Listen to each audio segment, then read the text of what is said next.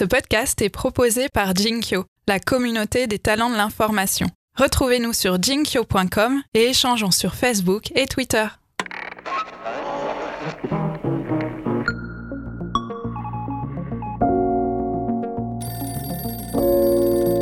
Cette image, celle que peut-être vous avez vue, où on voit au coin de la rue euh, Sainte-Catherine, donc à Bordeaux, des policiers de la BAC tirer au LBD, lancer des grenades euh, dans la direction de ce gilet jaune et ce gilet jaune être effondré par terre en sang.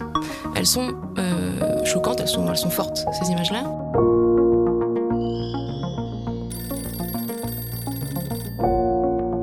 Bonjour à tous, bonjour Jean-Baptiste.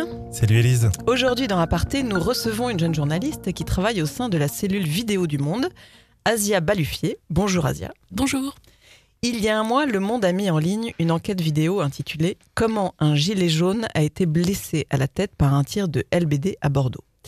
Euh, cette vidéo, tu en es la co-autrice. On va d'abord en écouter le début.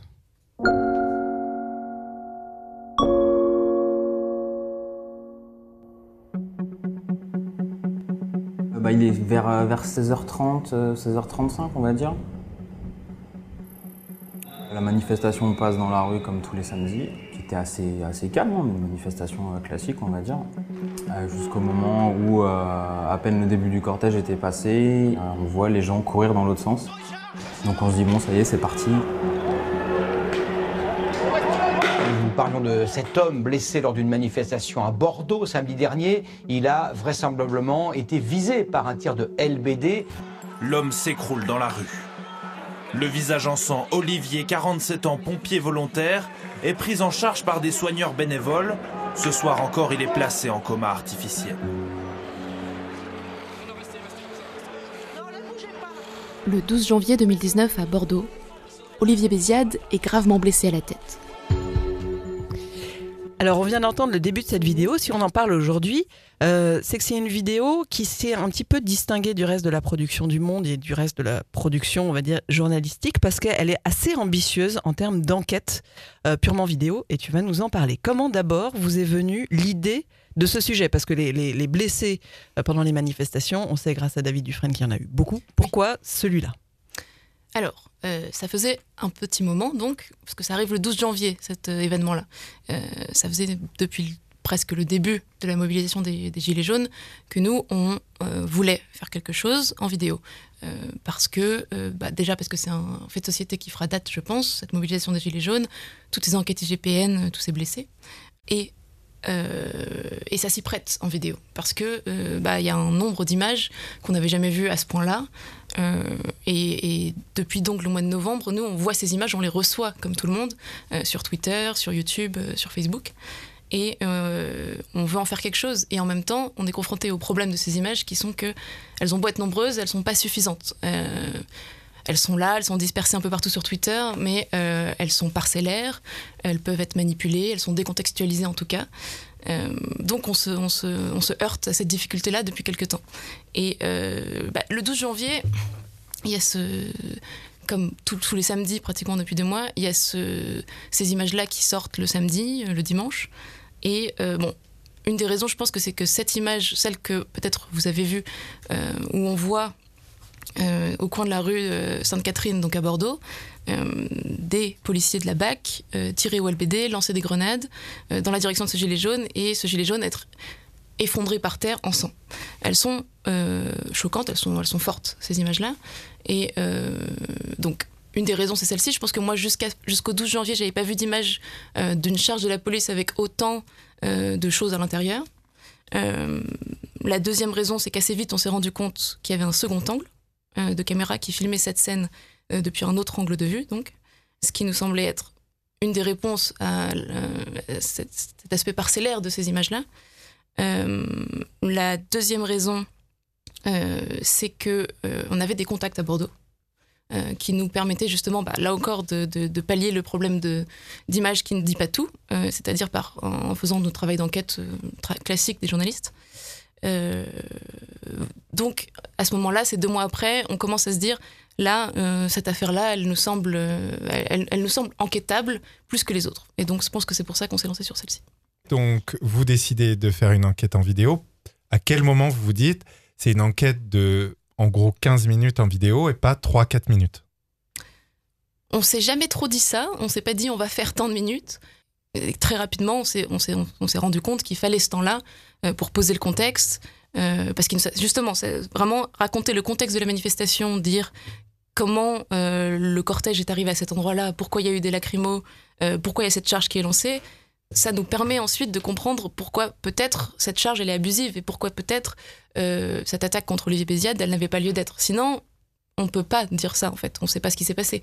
Il y a beaucoup d'indignation sur Twitter tous les week-ends dire y a- on n'a pas à faire ci, on n'a pas à faire ça, il n'avait pas à utiliser son arme, euh, ce policier-là, on ne sait pas ce qui s'est passé avant. Donc nous, ce qu'on voulait, c'était pouvoir raconter ce qui s'est passé avant. Et ça, ça prend du temps d'enquête et du temps en vidéo ensuite pour le raconter. Mais c'est pas un format habituel au monde C'était l'enquête? Euh, de, Ouais. de 15 minutes en vidéo. Oui, c'est plutôt effectivement dans la, dans, dans, dans la moyenne haute. Après, ça fait quand même euh, un petit moment qu'on qu'on commence à entrer dans ces, dans, dans ces tranches-là de, de, de durée. Je dirais que là, euh, les vidéos qu'on sort actuellement, elles font à peu près toutes environ 8 minutes au moins, entre 6, 8, 10 minutes. Et de plus en plus, on tire vers le long euh, sur la chaîne du monde. Donc, de toute façon. Ce qui est particulier aussi, c'est le temps d'enquête, puisque là, tu nous parles Oui. du 12 janvier et que vous avez sorti cette vidéo euh, à la mi-octobre. Oui, tout à fait. Euh, alors, ça fait donc 9 mois, si je ne me trompe pas. On n'a pas passé 9 mois à temps plein, tous les deux, Antoine et moi, euh, sur cette vidéo. Ça a été très, là encore, parcellaire et morcelé comme travail. On m'a beaucoup demandé d'estimer le temps que ça, que ça nous a pris. C'est compliqué, mais en gros, si je devais faire un découpage euh, étape par étape, euh, donc le 12 janvier, immédiatement, on s'intéresse à cette affaire-là. Je pense qu'on passe environ deux semaines à enquêter euh, depuis Paris, à passer des coups de fil, à, donc à trouver des témoins de cette scène, des gens qui peuvent nous raconter le reste de la manifestation aussi, à chercher des images, à les sourcer, à trouver qui sont les auteurs, rencontrer ces auteurs, en tout cas leur parler pour qu'ils nous racontent dans quel contexte ils ont pris ces images, etc. Et, euh, et aussi ensuite euh, faire tout un travail de, de fond, c'est-à-dire qu'on n'est pas spécialiste, Antoine euh, et moi, euh, de police-justice, et donc il y a tout un travail sur les textes réglementaires. euh, Est-ce que ça c'est une grenade de, désencerclement? Est-ce que ça c'est une grenade lacrymogène? Voilà. Dans quel cas on a le droit de tirer au LBD À quelle distance? Tous ces trucs-là. Donc ça, ça nous a pris, je dirais, deux semaines. Ensuite, on est allé sur place, donc. Euh, on a rencontré Olivier Béziade à cette occasion-là. On a rencontré plein de gens qui ont été à cette manifestation. Et ça, on est resté, deux jours sur place. Euh, on a aussi fait une enquête de voisinage. Je pense qu'on a, euh, parlé à tous les commerçants de la rue de la Maison Dorade et de la rue de la Maison de, de la rue Sainte-Catherine à cet endroit-là. Et on a, oui, je pense qu'on a interrogé une vingtaine de personnes pendant ces deux jours-là. Certains filmés, d'autres non. Et, euh, et après ça, donc on est revenu avec une vision déjà beaucoup plus précise de ce qui s'était passé, même si c'était pas encore définitif. Euh, après ça, il y a une semaine, voire dix jours euh, d'écriture et de storyboard. Le storyboard, c'est un document qu'on a l'habitude de faire quand on fait de la vidéo, qui est que on met en adéquation le texte, ce qu'on dit dans la voix, et l'image. Donc c'est un Google Doc avec deux colonnes dans lesquelles on écrit nos phrases à gauche et qu'est-ce qui va apparaître à l'écran à droite. Euh, c'est un processus qui est toujours un peu long. Euh, on travaille souvent à deux, donc le journaliste vidéo et le motion designer. Euh, qui- Donc, tu l'as déjà mentionné, mais on n'a pas dit son nom. c'est vrai. Dans ces deux cas-là, c'était Antoine, euh, Antoine Schirer, Scherer. tout à fait. Euh, motion designer au monde, avec, qui a été avec moi sur cette affaire-là, co-enquêteur également. Et je dirais que là, le storyboard a été plus compliqué que prévu, plus compliqué, plus oui, plus difficile à faire que d'habitude sur les vidéos classiques pédagogiques qu'on fait au monde, euh, parce qu'il y avait un enjeu de raconter, d'an- d'ancrer les choses vraiment euh, dans la temporalité et dans, l'espace. Euh, on pouvait pas se contenter de raconter et de, il y a toujours un petit peu de, en gros, le, texte a toujours un, peu la priorité par rapport à l'image parce qu'on raconte d'abord et on met en adéquation l'image. Là, encore plus que d'habitude, il fallait que l'image, euh, on pouvait pas se permettre d'être flou, quoi. Il pouvait pas y avoir une ellipse euh, temporelle sans qu'on dise exactement à quel moment on était, à quel endroit on était. Donc il y a cette fameuse euh, timeline, cette fameuse frise chronologique qui nous permet d'avancer, de reculer, de dire exactement où on est et quand on est dans la charge, dans la manifestation.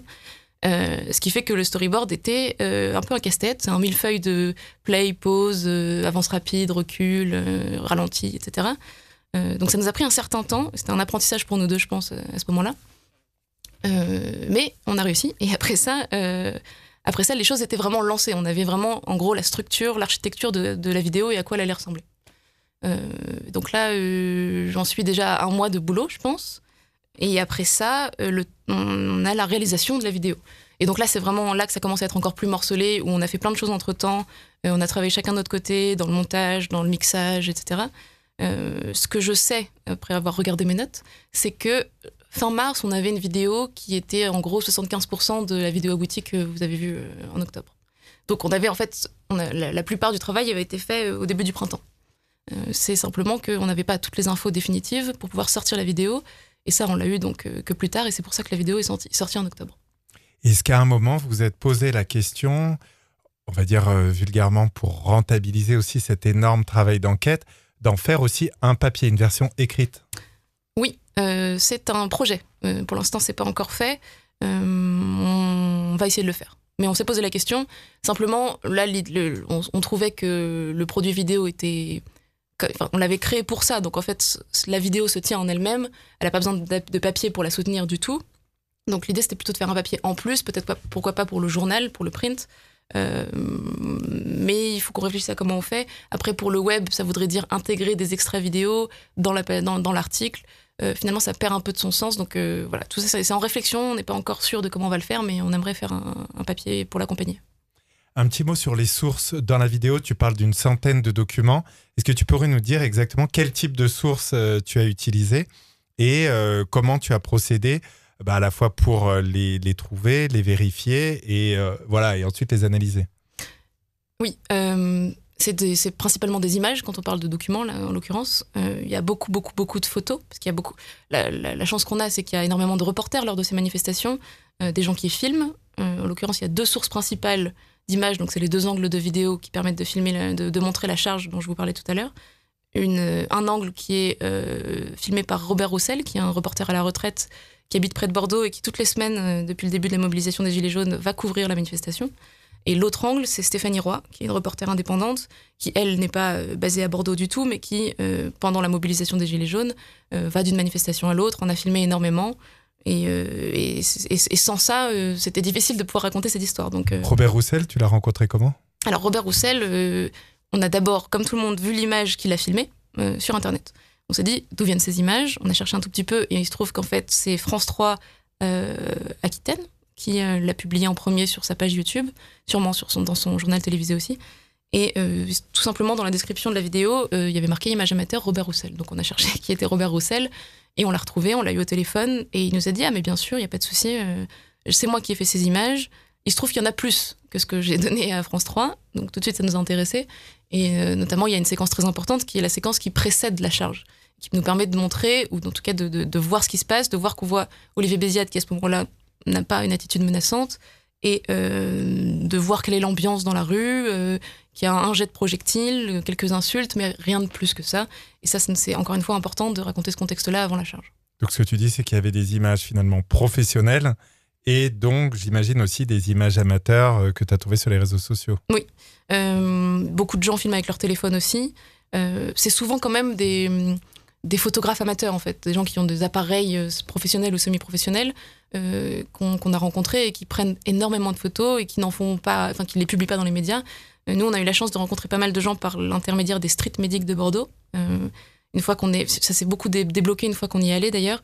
On les a rencontrés et là, une fois qu'on a rencontré une, deux, trois personnes, ah mais vous devriez parler à, à, lui, à truc. Ils ont plein d'images et ils seront ravis de vous les, de vous les montrer. Alors justement, on va écouter euh, Antoine Chirer parce qu'il n'est pas parmi nous puisqu'il est en ce moment, au moment où nous enregistrons en Ouganda, mais comme euh, tu nous as souligné que vous étiez vraiment deux à avoir euh, réalisé ce travail, on a souhaité lui donner la parole et il a eu la gentillesse d'enregistrer les réponses à nos questions. On l'écoute.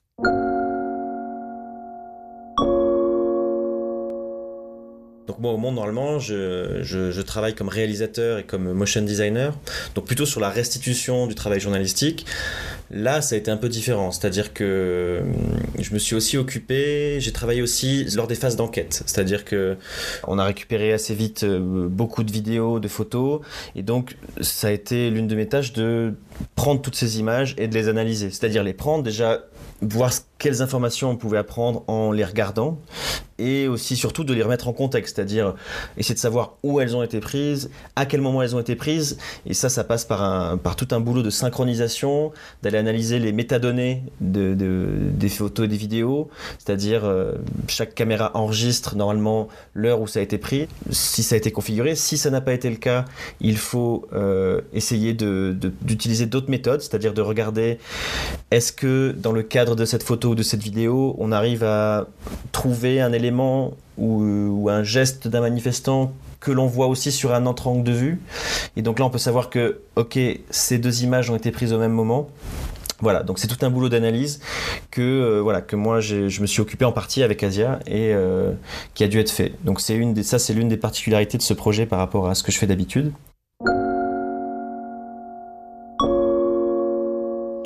Alors Asia, est-ce que tu peux nous en dire un petit peu plus sur ce que, dit Antoine ici D'habitude, c'est vrai que c'est plutôt cadré. Il y a un journaliste et un motion designer ou euh, vidéaste. Euh, pourquoi sur ce travail-là, vous avez senti cette nécessité de vraiment travailler à deux? En quoi ces compétences de vidéaste à lui t'ont aidé, toi, euh, journaliste, et vice-versa? Bah, C'est ce que je disais tout à l'heure, c'est que dans l'enquête, on ne peut pas se permettre d'être flou sur euh, qu'est-ce qui est en train de se passer sous vos yeux. En fait, à partir du moment où c'est une enquête vidéo, où on dit, euh, on va non seulement vous raconter ce qui s'est passé, mais vous montrer aussi, il faut être très très précis euh, dans ce qu'on dans montre. Quand est-ce que ça se passe et où ça se passe. et donc, l'image a presque pris le pas sur le sur, sur, sur l'oral et sur le texte à ce moment-là. Il fallait quand même qu'on trouve un moyen de raconter les choses et de préciser certaines choses dans la voix. mais donc, ça a été un peu un casse-tête de se dire ok d'accord on va on voudrait dire ça mais en même temps on n'a pas le temps de le dire parce que en fait la séquence là elle, elle, dure que trois secondes. Comment on fait? Il faut faire des pauses il faut faire des avances rapides etc euh, donc son, regard à lui euh, de motion designer était important pour ça parce qu'il il, maîtrise très, très bien les outils encore mieux que moi euh, notamment sur la 3D et donc là là-dessus c'est encore autre chose. Mais lui très rapidement il a dit ok on n'a pas Parce que la particularité de cette scène, de cette charge contre Olivier Béziade, c'est que on ne le voit pas tomber, on ne le voit pas prendre la balle de LBD dans la tête. C'est d'ailleurs toute la difficulté de l'enquête et pourquoi ça a pris autant de temps à sortir. Euh, mais donc, une fois qu'on avait euh, la certitude, on avait abouti à des conclusions qui étaient que oui, il avait bien pris ce tir de, balle de LBD dans la tête. Comment on le raconte, puisqu'on peut pas le montrer Or, tout l'intérêt de, la, vidéo, c'est de pouvoir montrer ce qui se passe. Euh, et donc là, il a dit, bah, on va le reconstituer. Et pour le reconstituer, il y a un moyen qui elle est donc la 3D qu'on qui est utilisée dans cette vidéo. Alors justement, on va à nouveau donner la parole à, la parole, pardon, à Antoine euh, Schirer qui euh, nous explique le rôle de la 3D dans cette vidéo.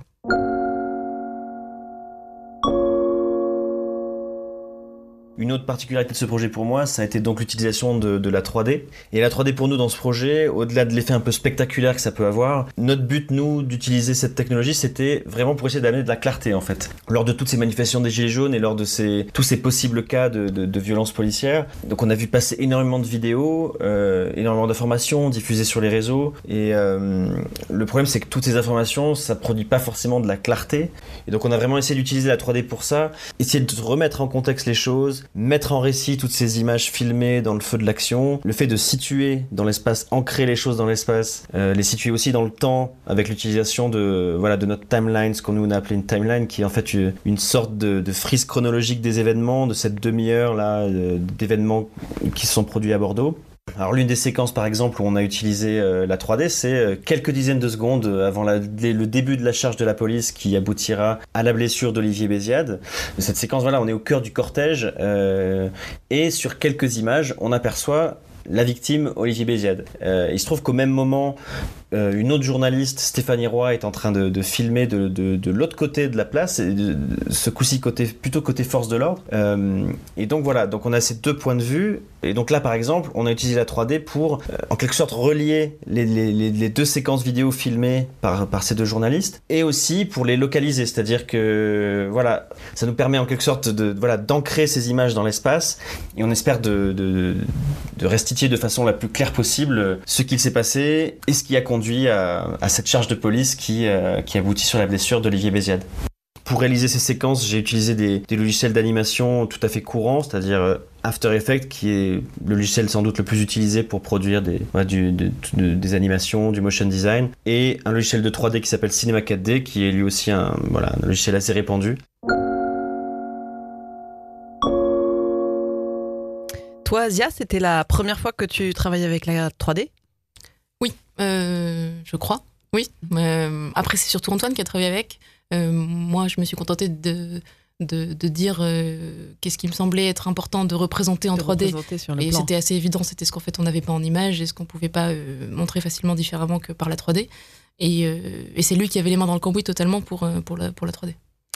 Au final, euh, donc on a vraiment bien compris la manière dont vous avez réalisé cette vidéo. Est-ce que vous êtes content euh, de l'impact qu'elle a eu Oui, on est très content. On pensait pas du tout que ça aurait euh, un impact. Je pense que lui et moi, on s'est beaucoup dit euh, ah oui, quand même, on a beaucoup de notifications sur nos téléphones, donc euh, ça, on s'y attendait pas.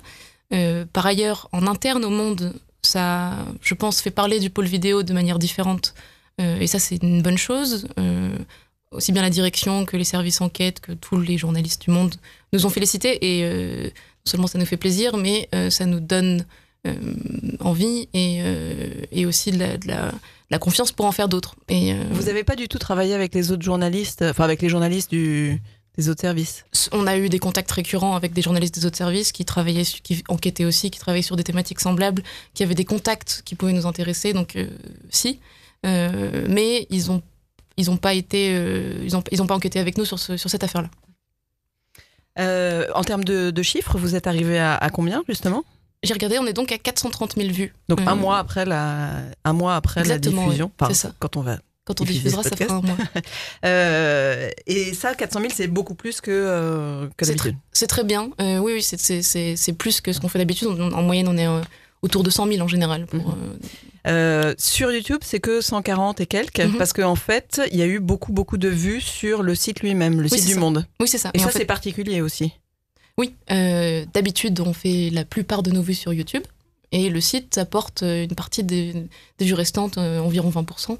Et là, euh, c'est l'inverse. Je dirais euh, pas tout à fait l'inverse, mais c'est une grosse majorité sur le site et, euh, et, et donc euh, une partie sur YouTube. Et comment tu l'expliques? Et ben, euh, il y a eu bah, beaucoup de, de communication faite autour de cette vidéo. Il y a déjà eu une notification push euh, faite sur les téléphones des gens.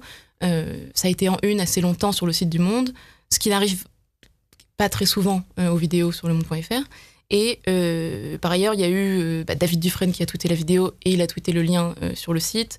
Euh, sur Twitter, la plupart des- du temps, quand c'était partagé, c'était le, le lien du site. Donc, euh, je pense que ça vient de là. Et ça, c'est un élément important pour le monde, justement, de faire des vues de vidéos en interne. Je sais pas comment on appelle ça. Euh, sur le site? Euh, Oui, bah, c'est forcément mieux euh, de passer par le site que euh, par YouTube, bah, pour plein de raisons que vous connaissez mieux que moi, qui sont bah, la plateformisation, etc. C'est mieux d'avoir du trafic sur son propre site quand on est le monde que de, de l'avoir ailleurs, même si c'est l'image du monde, quoi qu'il arrive.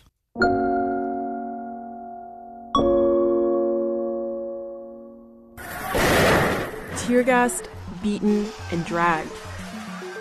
Protesters in Hong Kong have accused the police of using excessive force during a political demonstration in June. Hong Kong officials have pushed back.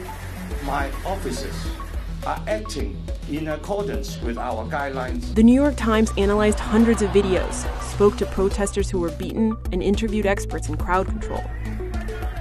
We identified seven incidents caught on camera. Euh, Asia, est-ce que tu reconnais ce son?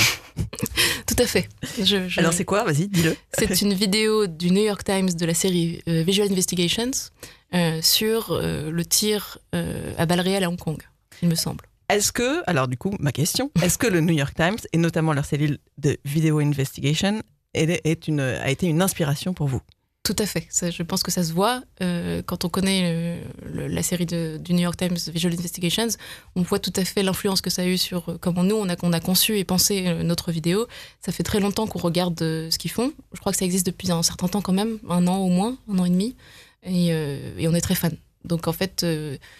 ils utilisent la vidéo de la manière des manières pour enquêter et, nous c'est quelque chose qu'on a envie de faire depuis un certain temps et, sur, donc, sur cette affaire là c'est comme ça qu'on a voulu le faire et euh, c'est totalement inspiré par ce qu'ils font. Je pense que c'est quelque chose sur lequel il faut continuer de. C'est de cette façon-là qu'il faut continuer à le faire. Est-ce que vous avez eu d'autres inspirations par le New York Times?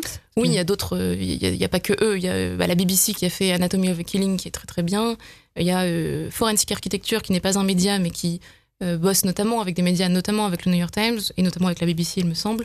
Euh, sur ces enquêtes-là. Et là, c'est des journalistes, mais c'est aussi euh, des chercheurs, en fait, euh, qui, qui cherchent des moyens de faire émerger de, l'image, de la data de manière générale, des, moyens, des nouveaux moyens d'enquêter. C'est vraiment ça leur, leur cœur de métier. Donc, eux, ils nous intéressent énormément aussi. Pourquoi pas pour travailler avec eux un jour d'ailleurs.